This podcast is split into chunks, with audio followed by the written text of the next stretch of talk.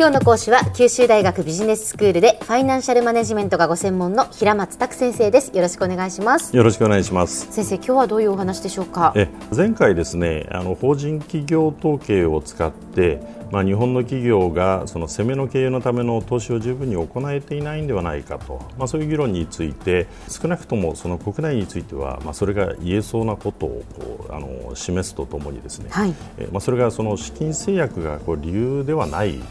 ことから、投資したとしても国内市場の縮小から十分なリターンが得られるという期待が持てないと、まあ、そういう点をこう理由として一応ちょっと挙げてみたわけですね。えええ。ー、まあ、先生あの前回はあの企業はその最近では営業活動で生み出すキャッシュの6割程度しか設備投資に使ってないと、まあ、だから資金はあるのにもかかわらずその設備投資をなかなか行っていないということでしたよね。フリーキャッシュフローが大幅なプラスになっているというお話でしたけれども。えーはい。じゃあそのまさにその企業はその余剰資金を何に使っているかと、まあ、いうことなんですけれども、はい、まあ、その使い道を見ますとですね、うん、まず約半分は配当金としてその株主への支払いに充てられているんですね。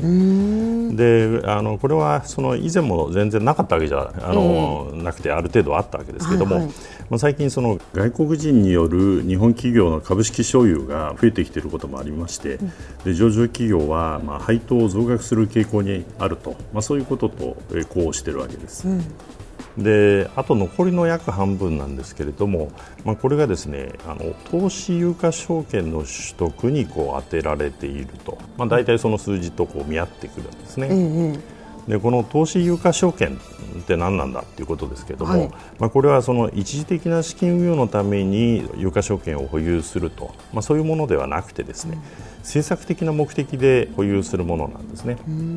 でまあ、ただ、その企業間のその株式の持ち合い、まあ、これ従来あの多く行われてたんですけども、うん、まあ、それについてはですねあのむしろ最近その減少傾向にある。あの決してこう増加傾向にはないありませんので、うん、対象はですね子会社、関係会社のその株式の取得、まあ、中でも海外事業のためのものがこう中心というふうに考えられるんですね。でこのような投資有価証券の取得金額はプラザ合意によって急速に為替相場の円高がま進んであの海外の直接投資が増えた、まあ、1987年からその90年頃にもですね、うん、営業活動が生み出すキャッシュ金額のその2割程度の投資が4年ほど続いたということがあるんですね。うんうん、でそれ以外の時期は大体こう1割程度にとどまってきてたんですけども、はい、まあ、これに対してその1999年からはですね、まあ、軒並みこう20%以上まあ、年によってはその5割にまで達している年があるんですね。あともう一つですね銀行からのその借り入れをですね返済してで企業がその安全経営に走っていると、まあ、いうこともあの考えられるんですけども、えまあ、その点もですね、えー、法人企業統計の長期借入金短期借入金の変化を、まあ、その営業活動が生み出すそのキャッシュと比較してみるとですね、はい。1995年以前は、まあ、一貫してその企業はその借入金をこう増やしてきてたわけですね。ええまあ、従って営業活動が生み出すキャッシュとは別にそれが資金の調達ソースになってたわけですけれども、はいはい。1996年以降はその返済傾向に転じているんですね、うん、で特に1999年から2003年の間、まあ、これをならして考えるとですね営業活動を生み出すキャッシュの3割以上のお金を使って、まあ、返済をしているということになっているんですね。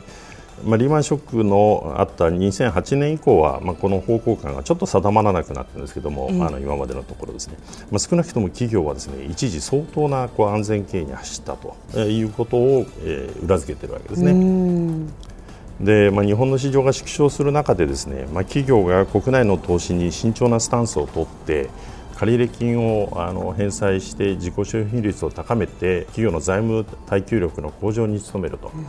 でその一方でこう発展するアジアなど海外事業を拡大すべく、まあ、M&A なども含めて積極的な投資を行うと、はい、でこうしたことは少なくともその個々の企業の立場からは、まあ、合理的な選択と、まあ、言えるんだろうと思うんですね、うん、でしかしながらあの2つの点で懸念が浮かんでくるんですね、はい、で第一にはですねまあ、国内の市場が縮小する中で慎重なスタンスを取ってで投資を絞るとともにその借入金の返済を行うということはですね、うん個別の企業の選択としては、まあ、倒産リスクをまあ減らす合理的な選択には見えるんですけれども、えこれ全体がそのような方向に動くことで、うん、まあ、市場の縮小に拍車をかけてですね、はい。かえって個々の企業にとってもその合理的な選択にならない可能性がある、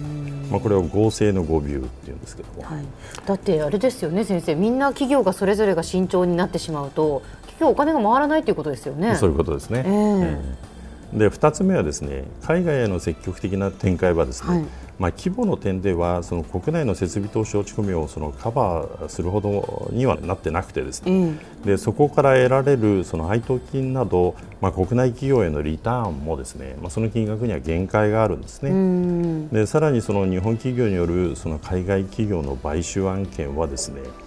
買収後の経営という点で、まあ、いろいろとこう課題を抱えていてですね、はいはい目論見通りの実績を上げている案件というのは実はそれほど多くないんですね。えー、同時にその従来型の日本企業によるその一からの海外展開についても、うん、えー、まあ、現地従業員や現地人幹部の処遇やマネジメントという点で、まあ、あの同様に課題を抱えているわけですね。まあ、要すれば海外の積極的な展開は必ずしもその国内でのその投資の縮小というのをまあカバーすることにはならないということですね。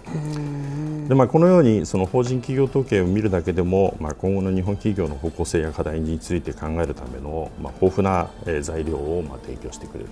ということだろうと思います。では先生今日のまとめをお願いします、はいえー、前回から見てきましたように法人企業統計からは日本企業が国内の投資に、まあ、消極的となっている一方で、まあ、子会社や関係会社を通じた海外事業への投資を積極的に展開している姿が、まあ、伺われるわけです。うん、でまあ、このようにその一つの統計でも、まあ、それを、えー、つぶさにこう活用することで、まあ、課題の検討を行うための有益な情報がさまざまに得られるということだろうと思います。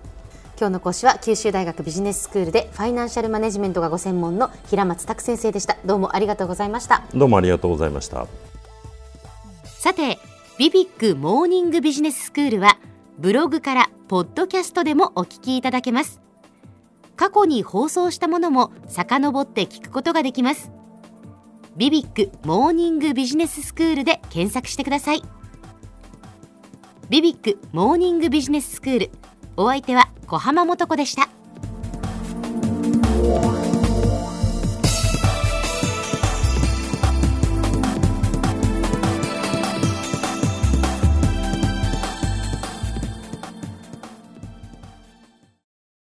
続々ぐいぐいメラメラつながる。ゾワゾワハラハラメキメキつながるズキズキ。モワモワほかほか。つながる。キリキリ。ザワザワキュンキュン。ガンガン。ワクワク。うずうず。ドキドキ。ルンルンバクバク。九州人のいろんな気持ちつなげます。九州から輝こう。キラキラつながる。キューティーネット